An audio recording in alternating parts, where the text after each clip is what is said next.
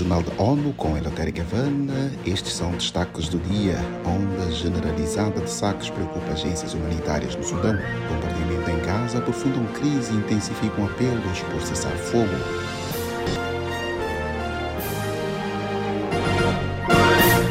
Nesta terça-feira, o Escritório das Nações Unidas para os Direitos Humanos expressou preocupação com a continuação de bombardeamentos no sul de Gaza pelas forças de Israel. Mais informações com Mayra Lopes. Segundo dados, a violência resultou na morte de mais de 100 palestinos desde a véspera do Natal. O porta-voz do escritório, Saif Magango, afirmou em nota que é alarmante que o intenso bombardeio ocorra após as forças israelenses ordenarem que os residentes do sul de Wadi Gaza se mudassem para o sul de Gaza. Ele afirmou que a Força Aérea Israelense teria realizado mais de 50 ataques no sul nos dias 24 e 25 de dezembro, incluindo três campos de refugiados. Dois ataques atingiram sete prédios residenciais, resultando na morte estimada de 86 palestinos e ferindo muitos outros. Um número desconhecido de pessoas ainda está preso sob os escombros. Da ONU News, em Nova York, Mayra Lopes.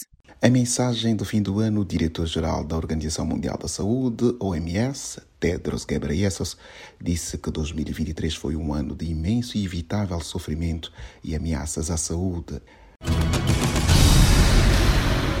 A Organização Mundial da Saúde adicionou a vacina contra a malária R21 à sua lista de vacinas pré-qualificadas.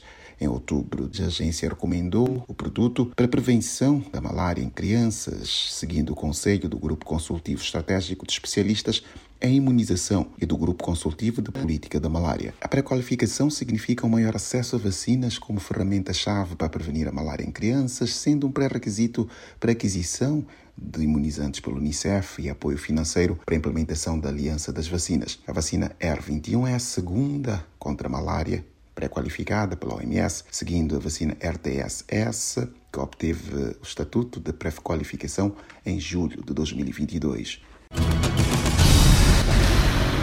A conquista de uma paridade de género ainda está distante, sobretudo no contexto da política, de acordo com análise envolvendo especialistas do Banco Mundial. O alerta faz parte de um artigo da especialista sênior do Brasil em Direito e Gênero do Banco Mundial, Paula Tavares, e do professor de Direitos Humanos e Novas Tecnologias da Universidade do Extremo Sul Catarinense, Gustavo Borges.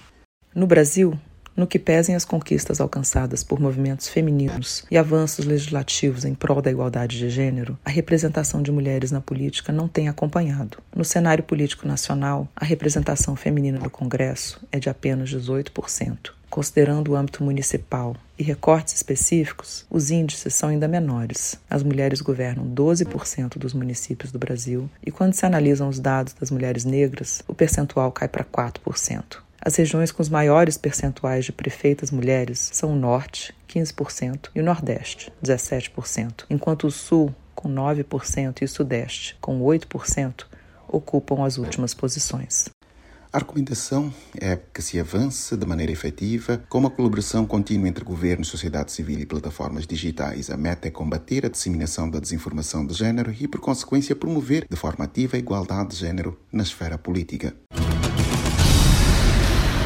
Confrontos entre elementos do exército e paramilitares das Forças de Apoio Rápido, RSF, colocam civis em risco no estado sudanês de Al Jazeera. Uma análise divulgada esta terça-feira em Genebra detalha uma série de roubos que acontecem em mercados, bancos e residências ao longo da rota em direção à segunda maior cidade sudanesa que registra violência contra civis. Em nota separada, a Organização Mundial de Saúde, OMS, disse que o conflito forçou 70% das instalações do setor a encerrar ou a cortar drasticamente serviços nas zonas afetadas. Mais de 11 milhões de pessoas ficaram sem ajuda médica urgente e a cólera se espalhou por nove estados. Cerca de metade dos 525 mil deslocados internos que estavam abrigados na província de Al Jazeera se espalharam por localidades orientais.